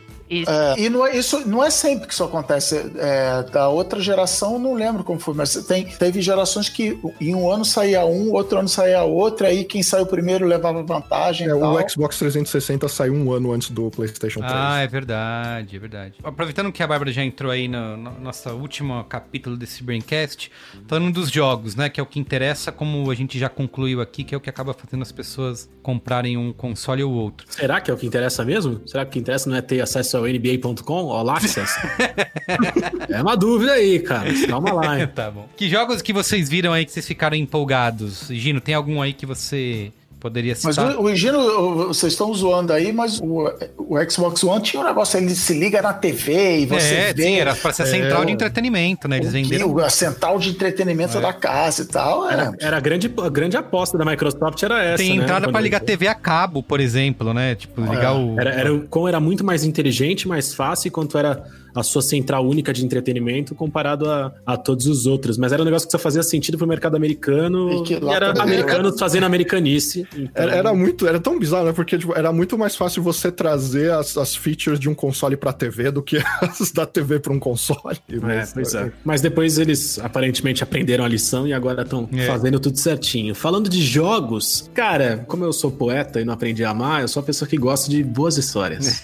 Beleza, né? Falar isso, simpático. E aí, eu fico muito ligado, assim, eu não sei, eu, eu tenho, eu tenho uma impressão, talvez errada, de que os estúdios e a indústria no geral, eles se apegam muito mais à, à tentativa de replicar o sucesso de franquias que dão certo do que só apostar em novas e criar novas histórias, né? Parece um caminho mais fácil, mas na minha cabeça é um caminho idiota. Eu sinto que nenhuma sequência de jogo me traz tanta alegria quanto uma história nova, um jogo novo, uma franquia nova. Mas, dito isso, a maioria das coisas que tem me interessado, dos jogos que têm sido anunciados para essa nova geração, que tem me deixado ligadão, são as, são as sequências. Então, assim, o, o Homem-Aranha do Miles Morales, que a gente não sabe ainda o que, é que ele é exatamente. Cada hora um fala que é uma coisa. Já falaram, não, é um, jogo novo. Não, não, é um DLC. Não, não, é não sei o que lá. Cada hora é uma coisa. Mas eu tô, eu tô interessado de qualquer forma. Porque. E aí vem, vem não só a, a coisa de ser uma sequência de um jogo, mas de ser um personagem que carrega tanto o simbolismo dos quadrinhos, do cinema, de tanta coisa. Tipo, vai ser muito legal jogar. Aranha ele Verso. nos Traz o. Aranha Verso. Ele traz a vai- Aranha Verso inteira, então vai ser show. Agora, a coisa que mais me, me interessou, tem um negócio que assim, eu fico muito interessado com, com aquelas demonstrações de capacidade gráfica Uhum. que eles sempre lançam. Então, tipo, aquela demozinha que mostraram do Ray Tracing, com aquela menina pulando e correndo e soltando poderes maravilhosos e muito neon, muita luz. Tem isso também, né? Troca de geração, você dá play nos trailers, tudo é roxo, né? é neon, partícula e tudo roxo. uma Neve na cara, né? Pois é, a gente tá vendo, por exemplo, a casa da Bárbara toda roxa aqui, porque já tá na nova geração também. A Bárbara já tá no PS5 ali. Cara, eu lembro que aquele, aquele jogo do Xbox One, que era a demonstração gráfica lá, que é o Rise, né? Son of Rome, Uhum. era isso, era jogo de partícula. Era areia, era neve, era Foguinho, tudo. Isso, faísca. faísca no- de fogo. Era... Isso, isso no Xbox, e no PlayStation era o Infamous Second Era Infamous, né? Ah, que era sim. uma desgraça de partícula e neon pra tudo quanto é lado. Mas o que mais me deixou interessado, justamente, foi um jogo que, por mais que seja maravilhoso, seja lindo de gráfico, foi o jogo que teve o roteiro que mais me deixou apaixonado nos últimos tempos, que foi o Horizon. Então, assim, É quando eu vi Forbidden essa... West, né? Não tem mais É. o Zero Dawn, agora é, É, Forbidden Horizon West. Forbidden West. foi o que me deixou doidão. Eu Falei, cara, porque o roteiro do primeiro Horizon é uma desgraça de, de legal, assim. Eu achei ele muito bom. Muito, muito, muito bom. Então, eu fiquei interessadaço em falar, putz, eu quero mergulhar de novo nessa história. E acho que foi a grande revelação da Sony nesse, nesse evento, né? De Acho jogo, que sim. né? E te- teve um negócio interessante que, assim, o Horizon, quando ele foi anunciado pela primeira vez, Ninguém deu nada. Zero Dawn, ninguém deu nada. É, eu lembro. E acho que também, justamente porque o jogo ele é tão forte na história, no argumento, na construção do roteiro, na evolução dele, que qualquer pista que fosse dada do que ele se tratava de fato nos trailers e na primeira revelação dele, estragaria a experiência do jogo. Então, Ah, eu, eu, eu Acho que ninguém deu nada por falando- isso. Você tava falando de sequências e tal, que deixa a gente animado. É uma, é uma franquia nova, é um trailer. Esses trailers só, só mostram firulas e tal. Você precisa jogar pra conhecer. Na hora que fala assim, vai ter o The Last of Us 2. Porra, foda, quero, maravilhoso, é isso tal. Sabe, vai ter mais um Uncharted. Ah, animal. Você, você já parte de um lugar que você conhece. Tinha um monte de trailer no, no evento da, da Sony, que assim, ó, ah, sei lá, show. gatinho de cyberpunk, nada. né? É. Você vai ficar animado com o gatinho cyberpunk? Falando em Cyberpunk, a nova geração, pra mim, foi vendida no Cyberpunk 2077. Quando eu vi o anúncio desse jogo em 2019, né, ano passado, foi ali que eu já falei, puta, eu quero jogar isso num novo, num console novo, não quero jogar num console atual. Então nem é um exclusivo de ninguém, não é nem um desses grandes revelações aí nesses tempos, mas ali já tinha, eu falei, não quero jogar esse jogo no PlayStation 4, por exemplo, porque eu acho que vai ser foda, sei lá, parece ser incrível. Então eu tô mais empolgado nesse daí, no, por enquanto. Eu tô nessa noia do, do, do Horizon porque eu acho que justamente o trailer, ainda que eu tenha agora toda a expectativa do primeiro jogo, o trailer desse novo jogo me trouxe a mesma sensação do primeiro trailer, do trailer do primeiro jogo. Ficou confuso isso, né? Talvez você tenha entendido em casa, espero que sim, porque a minha capacidade de expressão é, ela é complicadinha. Mas eu assisti o trailer e falei, putz, nada demais. Tipo, legal, tá bonito, mas e aí? O que, que eles vão fazer com essa história? Pra onde eles vão? Acho que tá indo pra um lugar ruim, não dá pra entender muito bem o que tá acontecendo, e aí você fica, é, não sei lá. Então, eu tô ansioso pra mais uma vez ter a minha expectativa dizimada, já que a expectativa é a mãe da decepção. Espero que ela seja dizimada e que o jogo seja show total. De resto, acho que até eu não sei se a falta da E3 teve um impacto grande no trabalho criativo dos produtores de trailer, mas eu achei que esse anúncio do PS5, ele foi menos Impactante. jogar pra galera, Ah, ele foi menos jogar pra galera de tentar criar expectativa que os trailers dos anos anteriores Na E3 com eles E3, ficam tudo é isso, né? A galera, É. uh, a pau, Tipo, tá- Uou, olha só, É, meu Deus! uou! E assim, não são só os gritos das pessoas que estão lá. É o jeito que eles escolhem Isso. contar essas histórias. Então, eu, eu achei que a, a revelação do PS5 não, não trouxe essa tentativa de desgraçamento de cabeça como as feiras costumavam trazer. Talvez por isso eu tenha ficado mais ligado nas histórias que eu já conheço do que pelas outras, do gatinho Cyberpunk e Ratchet and Clank com partículas. Sei lá, não foram coisas que me deixaram tão animado. Uma coisa que eu senti muita falta foi de um Stardew Valley com É, com, boas gráficos, partículas. né? entendeu? Pescando meu peixinho ali na frente de casa. West. Pô, já Stardew pensou, mano? de volta pra casa. É, então. Isso aí acho que ficou faltando. Mas dá tempo ainda. Ó, antes de dizer qual o jogo mais me empolgou, eu quero dizer qual o anúncio que me deixou mais pistola, que é que vai ter GTA V Ai, Re-Remaster Edition. torce, torce aí pra ver o que se... Porra, cara. Enquanto ter isso, enquanto última isso os- a minha caça sumindo do lombo do meu cavalo no Red Dead Redemption Online. Porra, malandro.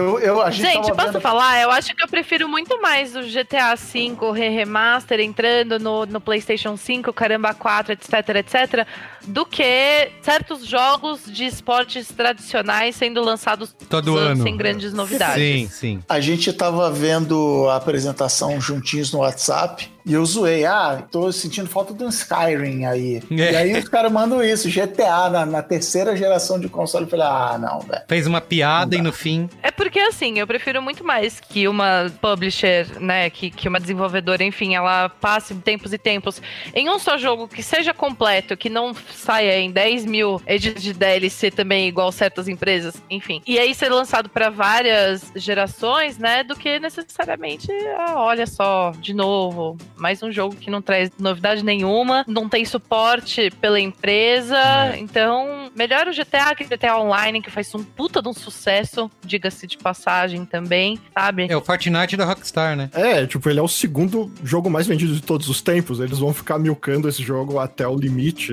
É, é o que é, né? Eu acho. Acho que eles têm até medo de tentar lançar GTA 6 assim e ser um grande fracasso, porque todo mundo vai continuar jogando 5, sabe? Bizarro. Sabe o que me desgraça? É isso, é isso. O, o Cristiano resume. Os caras botaram os desenvolvedores do Red Dead Redemption pra trabalhar 24 horas de madrugada, virado, dando energético pros caras, todo mundo processando a Rockstar depois. Pra quê? Pra nada? Pra desistir depois que, o- que o online tá aí? Cadê o tenha remaster, ver- né? Tenha vergonha na cara, bicho. Eu tava esperando muito o GTA 6 com o Agostinho. Não ia sair o GTA 6 em São Paulo? Não era isso? Ai, gente, eu quero. Então, Eu quero. Tá aí. Esse, esse vai ser o jogo mais É, vendido é de todos os sonho. tempos. É como a Rockstar vai desbancar o Fortnite. Gente, se sair um GTA de, de Brasil, seria maravilhoso, Exato. cara. Tanto São pra Paulo. gente quanto pra audiência. Meu Deus do céu, imagina só. Memes infinitos. Eles chegaram a, a jogar o Max Payne de São Paulo? Não. Ah, sim, joguei. Como não? Jogou? Max e era show? Ah, era legal. Era, Era legal meio estere- era- super era meio estereotipado, assim. assim? Era um, um estereótipo de favela, né? Que eles usavam, a galera com camisa do Brasil jogando bola no Era muro. uma São Paulo muito estranha. Isso, era, era. Mas tinha... Mas os xingamentos tinham um Ah, é sotaque verdade. brasileiro. Tinha. Então era, isso era muito autêntico. Eles chegaram brasileiros pra fazer o, É. o sotaque. Aí tinha os prédios que era pra imitar, tipo, a Faria Lima, sabe? O centro financeiro de São Paulo. Ah, era legal. de- Deu um- umas boas horas de diversão ali. Tá certo. Bárbara, você ia falar, fala aí. Faltaram só os patinetes nessa edição. É. É, então, o que, me, o que me interessa muito nesses jogos dessa, dessa nova geração, assim, óbvio que eu tenho a questão do roteiro, né, da, da história, como acontece com o Higino, óbvio que tem a questão da jogabilidade, etc. Mas eu vou famoso, vou lacrar, igual os gamers não gostam, né? Porque gamer que é gamer de verdade tem que odiar pelo menos umas três minorias.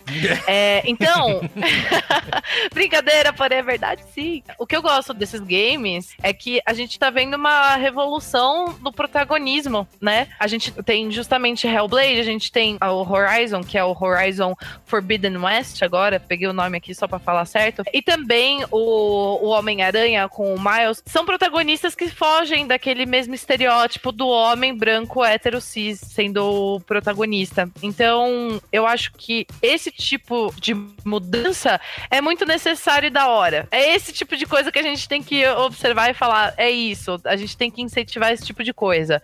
É uma mina que tem problemas, transtornos mentais, Uhum. é, sendo protagonista, é um, um jovem negro, sabe? É isso que a gente precisa ir atrás. Eu quero, quero mais disso. Contar porque- novas histórias, né? Exato, porque se a gente tá lutando tanto pela popularização dos games, seja no mobile, seja num PC, um PC mais barato, enfim, a gente também tem que lutar pela, pela, pelo crescimento de, de identidade, de, de representatividade dentro do- dos jogos. Eu acho que isso é muito da hora. Mas, também. Bárbara, você não quer jogar um codzinho novo lá com soldados? Não zoe meu código. Muito bom. Quem mais? Pode citar algum jogo aí que ficou empolgado ou não? Ou ficou. Cara, eu, eu, eu tava. A gente tava lá no zap, eu tava lá, ah, vou esperar um ano, não sei o quê.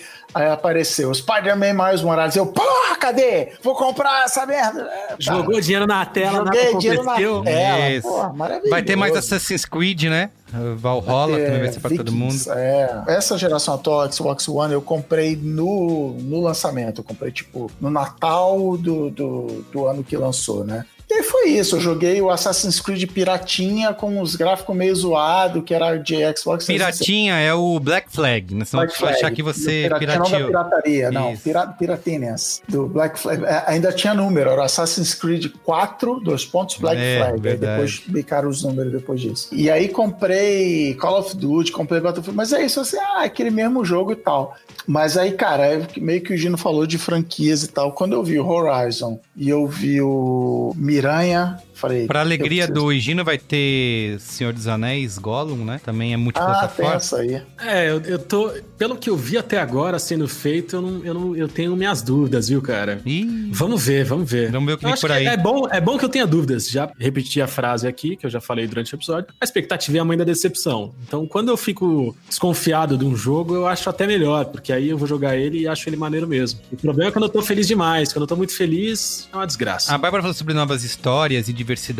Começou o trailer na apresentação do PlayStation 5 do Hitman, né? Do novo Hitman, Hitman 3. E na hora que eles estão mostrando, eu falei: caraca, vai ser uma mina agora, vai ser uma assassina, né? Aí não, de repente mostra o careca de novo lá no. Mas no Assassin's Creed vai rolar. Ah, é? No Assassin's Creed Valhalla, você vai poder escolher entre um homem e uma mulher pra ser protagonista. Ah, mas teve o Assassin's Creed da Grécia aí que também era mina. Quer dizer, você É. tinha- podia escolher, né? Podia escolher. E aí a galera que ataca falando, não, mas a precisão histórica. É. Não, porque isso, naquela isso. época, não sei Não, é- essa, mas eu gosto essa que- que- galera vai ter que sentar Eu, eu, dele. eu acho engraçado isso, que eles não podem. Não pode ser uma mina protagonista. Você pode escolher, né? Até tem, você pode escolher se quiser. Mas tem o cara lá que é o que a galera toda vai. No, no É, Horizon. a, a fúria. bom do Horizon a fúria é das não. pessoas. É isso que é muito louco. O, o afegão médio, ele liga o videogame. Se tem a opção, ele vai escolher um homem, ele vai fazer o Brucutu. camaradinha homem dele, porque tem essa. Ele tem essa noia, não, a precisão histórica, não, porque não sei o que. Ele nunca vai ter contato com a protagonista feminina, que foi feita muito provavelmente não pra ele. Uhum. Você faz e sabe que algumas pessoas vão querer é, investigar essa, essa possibilidade outras não. Então, esse cara não foi feito. Mas o fato da opção existir fere ele em um nível tão desgraçado, tão interno e particular, que a vida dele é completamente arruinada por isso. E aí é complicado. Eu sinto a dor dele e lamento muito que isso aconteça. Tenho. E, cara, é uma coisa muito louca, porque se a gente observar, tem diversas histórias falando sobre guerreiras vikings, né? É, tem, inclusive, uma parada que eu lembro até hoje, que era do National Geographic, que era, era um puta de um túmulo super conhecido de um guerreiro viking, e que os estudos mais recentes mostravam que, na verdade, pelo corpo desse guerreiro, era uma mina. Ah, é verdade. Claramente os historiadores aí são lacradores. Não, mas olha pessoalistas, entendeu? Filiados ao galera pessoal. exigindo, galera amigos exigindo fidelidade histórica, então eu acho que esse jogo tem que ter um método. Quando você sobe lá no prédio, você pula dentro de um copinho com feno dentro, você morre Isso. todo quebrado. Porque a fidelidade histórica diz que, sabe... ah, Pulou no encheu feno, só sai o sangue, assim, escorrendo, acabou. É, oh, acabou o jogo. fidelidade histórica. ê! Ó, eu tenho uma técnica que eu uso aqui em casa em todos os joguinhos que você faz o seu personagem, que eu chamo a Marina. Marina é Ah, minha sim. personal designer aqui de personagens. E ela fala, pode fazer menina? Eu falo, pode fazer menina. E aí eu já desde o Fallout 4 jogo com, com menina. Eu quero dizer que quem é o único que tem aqui é a Diva Laura no Red Dead vai, Redemption. o Red hein? Dead ainda é ah, da- olha só. Não, não contratei o serviço dela, é eu mesmo que fiz o personagem. Eu acho que o que eu mais fiquei empolgado, na verdade, é um remake, que é o remake do Demon Souls, que eles mostraram Ah, é na, mesmo. na- na da Sony, que é, é oficialmente o pai do, do- desse subgênero aí, né, de Soulsborne e tal, Dark Souls, etc. E é o jogo que tava preso no PlayStation 3, porque ele tem três publishers diferentes ao redor do mundo e é uma desgraça jurídica pra pra conseguir fazer o negócio acontecer. E finalmente vai acontecer agora e parece mó bonito. E eu, eu- eu Resident Evil, ninguém se empolgou, não? É, eu não me empolguei não com Resident Eu Evil. não sou Resident Eviler, então... Não, não sei, apareceu o Chris lá pela quarta, o quarto corpo diferente dele a essa altura. tipo, ninguém sabe o que acontece com ele. Assim, é. Cara, eu me empolguei com o Resident Evil quando eu tinha 9 anos, cara. O tempo passou, bicho. Chega, cara. Larga o osso. Faz outra coisa. Não, agora, ó. É o quarto remake agora, ó. O, o piso é porcelanato da delegacia. Ó, ó. Resident Evil, porcelanato. Porra, mas que saco, gente. O 2, eu joguei o Resident Evil 2 agora, o remake no PS4. Que era isso, eu tinha visto ele sonhado com aquele futuro, mas não tinha um PlayStation antes pra jogar. E agora eu falei, é a oportunidade de eu jogar. É você que financia essa merda, né, É, amigo? Puta comprei. que pariu. Tenho que, que admitir. Mas é, o Demon Souls que o Dogon citou é o- um dos que eu vi comparação gráfica, né? Entre o PS3 e o PS5. Tem no PS3 uma imagem toda borrada, cheia de sombra. E o PS5 tem essa, né? Partículas. Ele, ele já era um jogo de muito baixo orçamento no PS3 ainda. Então, tipo, pulando isso pra um jogo com o, o orçamento da Sony por trás agora, deve, deve Mas ser o Demon é- Souls, é- como diz o, o Gino, é um jogo de jovem, né? Que é aquele que você morre, morre, morre. É, você morre bastante. apanha, leva a vida toda Bicho, pra. Eu acordo de manhã, eu tenho tudo que eu tenho pra fazer do trabalho, eu tenho todas as notícias Desgraçantes. políticas de Brasil e mundo, eu tenho uma, uma pilha de louça infinita pra lavar, aí é a hora que eu tenho ali meia horinha pra dar aquela relaxada, eu falo, puta, agora eu vou passar um nervoso no videogame, que vai ser show, hein, malandro? E vou jogar Dark Souls, Demon Souls, pelo amor de Deus, não dá mais não, deixa pra garotada aí que eu não consigo. Nossa, o Gino me representa em todos os níveis possíveis. Não dá. Souls like pra mim. Eu tenho curiosidade, eu quis muito jogar aquele do. Como que é que você não me deixou comprar, Gino? Que é no Japão lá, que tem o samurai. Como é? Sekiro. Isso, exato. Sekiro! Eu tava na promoção. Ah. Shadows Die Twice. Sekiro. Isso, eu mandei pro, pro Gino, falei, olha, tá na promo, vou comprar. Ele me desestimulou na hora. Tá louco. Cara, eu, eu, Isso é eu jogo fui de muito agressivo, né? Foi, foi. Tipo, eu, tava, eu devia estar Ai. num dia ruim, cara. Aí eu me falei, É, puta. e é o mais. O Sekiro é o mais difícil de É mesmo? Ixi. E aquele Nioh lá também, que eu quase É, comprei. Nioh é outro difícil pra caramba também. Você tem que ter muita disposição. Entenda, entenda uma coisa, Merigo. Deus me livre. Em uma semaninha, duas semaninhas de jogatina casual, você constrói a sua estufa e planta fruta estrela no Stardew Valley. O que, que mais você quer, bicho? Quer ficar morrendo com as pessoas? Pra quê? Morrendo. Abraça, no- abraça a Aquelas dificuldades que você morre e não volta, né? Tem que começar o jogo tudo É, de novo. então sai dessa, bicho. Tá bom, vamos pro qual é a boa? Qual é a boa? Qual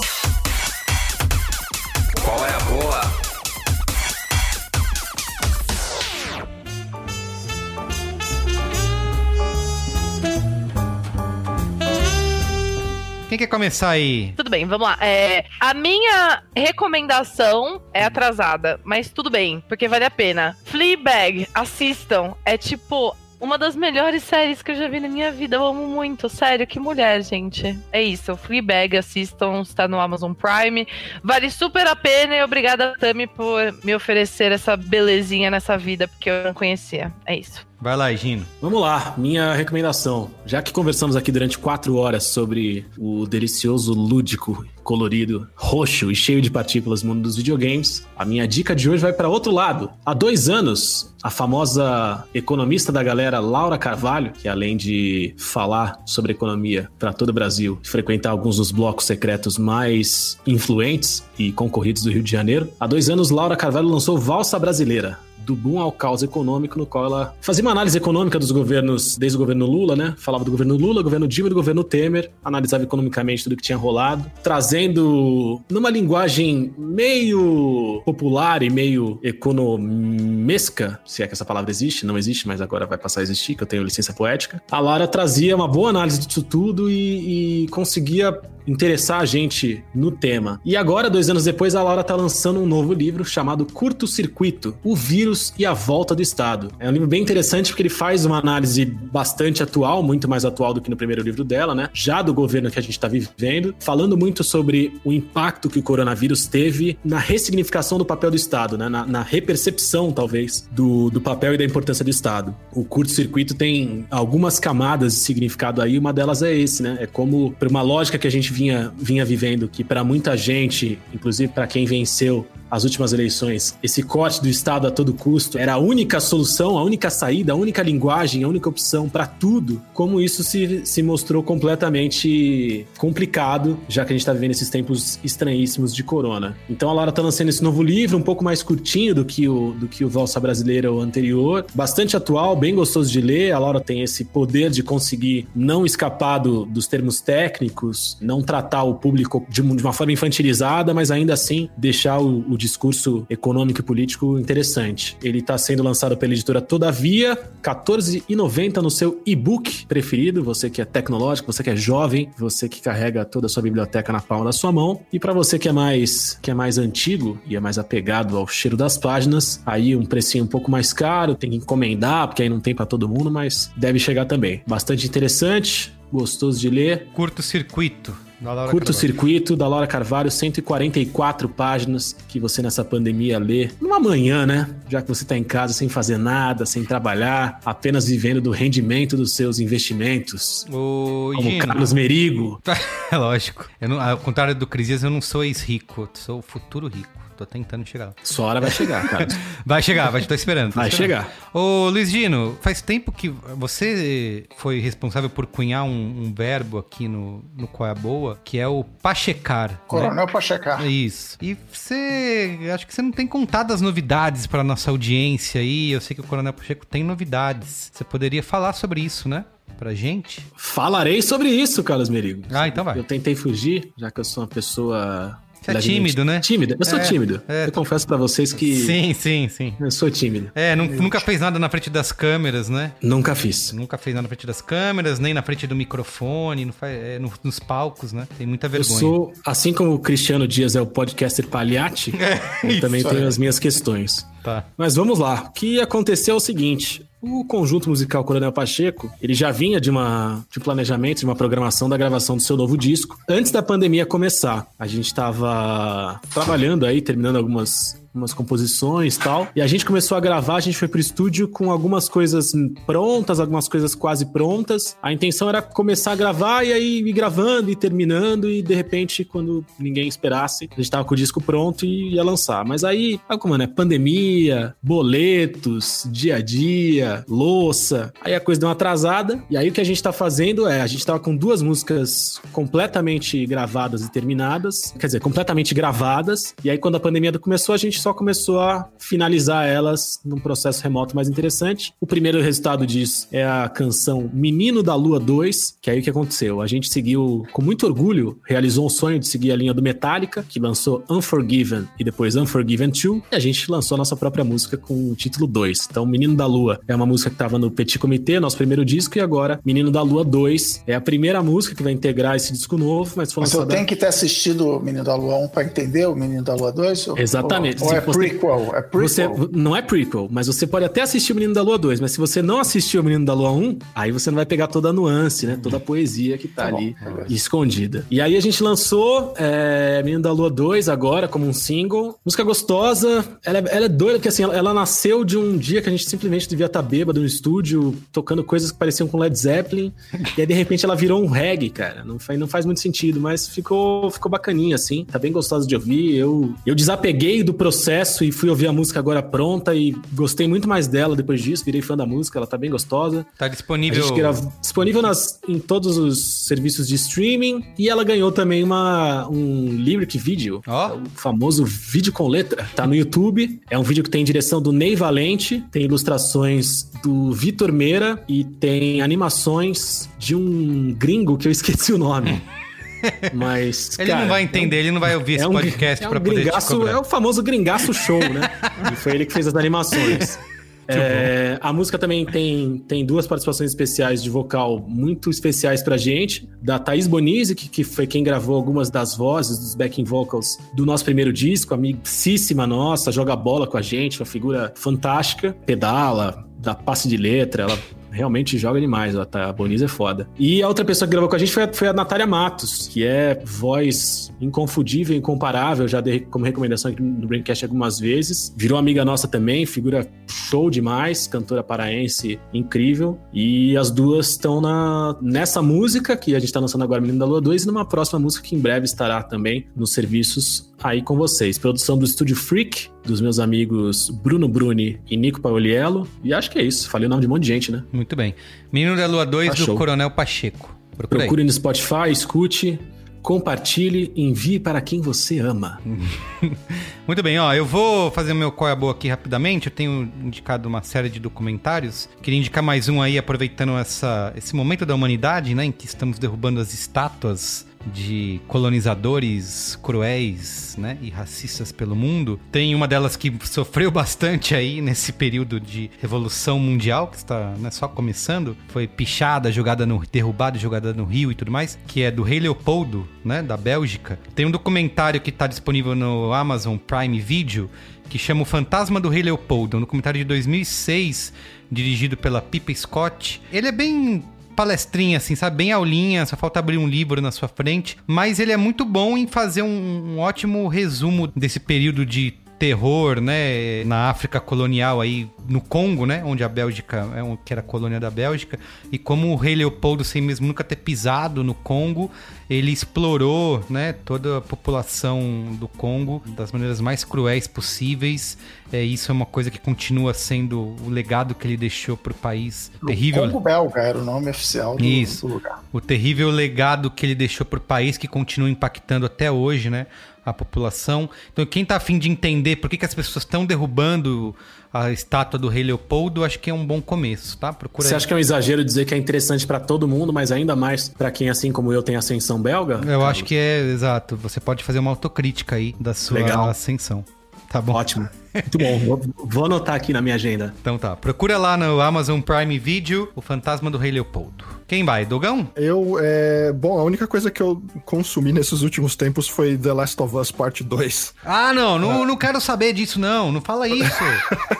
Ok? Posso falar se é bom ou não? Ah, sem spoilers, sem spoilers. Não, claro, claro, claro. Por favor, fala. mas, Quero, quero, é, quero, quero muito ouvir, é mentira. Quero Não, sim, é, é- é um- foi uma grande experiência. Tipo, eu basicamente só estava consumindo ele porque é um jogo meio longo, assim, tipo, foi umas 30 horas pra terminar, o que é consideravelmente mais do que o primeiro. É. É um jogo que deixa uma impressão muito forte, assim, quando você termina. Tipo, Ai, meu Deus. é um Meu, que meu coração tá palpitando mais forte. é, então, eu, eu não botava, eu não sei se vocês compartilhavam dessa opinião, mas quando eles anunciaram o jogo, eu era daqueles que falavam, é, não, não precisava de um 2, tipo, de um segundo The Last of Us, porque, tipo, a história acabou perfeitamente no primeiro e tal. Verdade. E durante todo o primeiro terço desse jogo, eu tava falando, eu ainda não entendi porque eles fizeram esse jogo. E aí as coisas começam a acontecer depois disso. E aí eu, tipo. Oh shit! É, é, para pessoas que viram spoilers na internet sobre o que acontece, não importa o que você viu de spoiler, você não sabe exatamente como eles acontecem, você não está Ai, preparado. Deus. E você não viu, porque o rádio não tem mais os olhos arregalados de Carlos Merigo agora. É,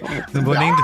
Não vou nem dormir essa noite. Você sabe que eu joguei Last of Us só no ano retrasado, né? Que em 2018, que foi quando eu comprei o PlayStation. Depois de muito ouvir falar, o clássico, clássico, clássico.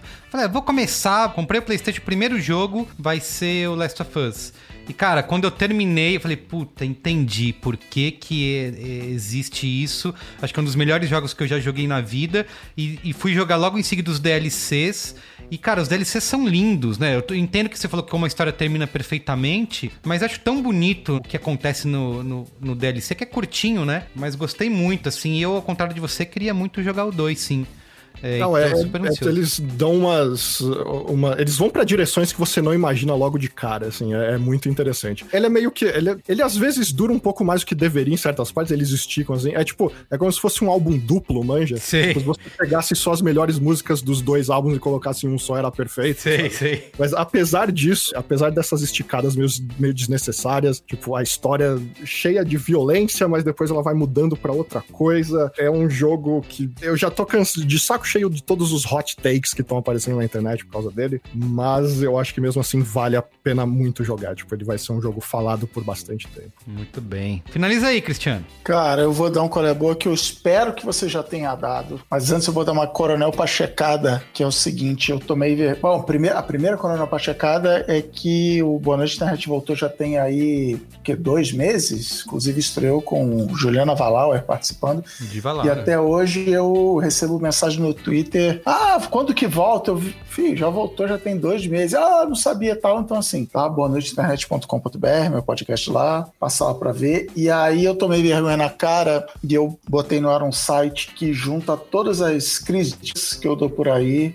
tanto aqui no a Boa, quanto no Boa Internet, quanto no Instagram etc., que é o crisias.link. Então, óbvio que não tem todos os a Boa que eu já dei na vida, né? Um dia eu chego lá, mas se eu citei em algum lugar aí não tem o link, que link é aquele. Pô, achei que ia ser o saudoso crisdias.tv. CrisDias.tv é o meu Tumblr, tá lá. Quem sabe vai ser meu Twitch agora, mas enfim. Então, crisdias.link tá, tá tudo lá e foi bem divertido, foi bem nerd fazer o site. Mas o é a boa que eu espero que Carlos Merigo já tenha dado é o Minecraft Dungeons, jogo Hum, do ano ainda de não. 2020. Pode falar Não, então, ai, né? isso é uma vergonha. Minecraft Dungeons, o jogo da família. Se você tem criança em casa, jogue. Se você não tem, jogue também. Minecraft Dungeons é o Diablo para censura livre para toda a família e ele é co-op local, então dá para você sentar com a molecada ou com seus amigos é, na frente da televisão e jogar. E a gente faz isso aqui em casa. Já fechamos o, né, já matamos o final boss. Aí agora ele tem o modo mais difícil, o modo mais difícil, mas ele vai subindo a dificuldade.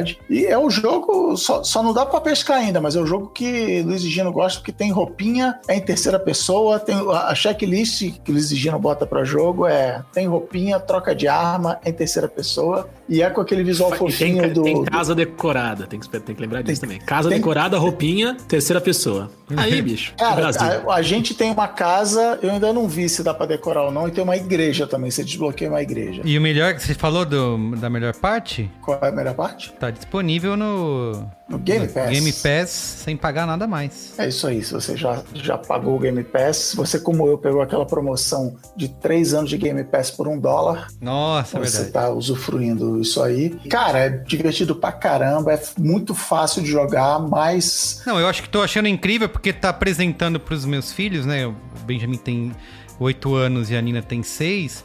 É, os conceitos básicos de RPG, né? Então eles já estão. Eles já ficam naquela, ah, isso aqui, essa roupinha é mais forte, essa arma não sei o que, não cabe tudo, não posso pegar tudo, tenho que jogar coisa fora. Então é mó legal ver eles entendendo isso, sabe? ele tem pra PlayStation também, tá? Não é exclusivo Microsoft, tem pra PC, tá no Game Pass PC. Ele não é cross-platform e ele você não pode misturar, que é uma a minha maior a maior reclamação do jogo. Você não pode misturar co-op local com co-op em rede. Então você tem um grupo de até quatro pessoas. Então eu tava jogando eu e meus dois filhos. A gente tentou chamar o tio Ale Maron pra jogar e não dá. Ou você joga com a galera online, ou você joga com a galera local, mas beleza, não se pode ter tudo nessa vida. Minecraft Dungeons, olha aí. Jogo, jogo do ano, não tem, tem Muito pra bem. ninguém. Então é isso, gente. Show. É isso, é sobre isso. Obrigado, viu? Foi muito bom estar com vocês, gravar com vocês. A gente se encontra aí nos videogames. Bem legal, agradeço o convite.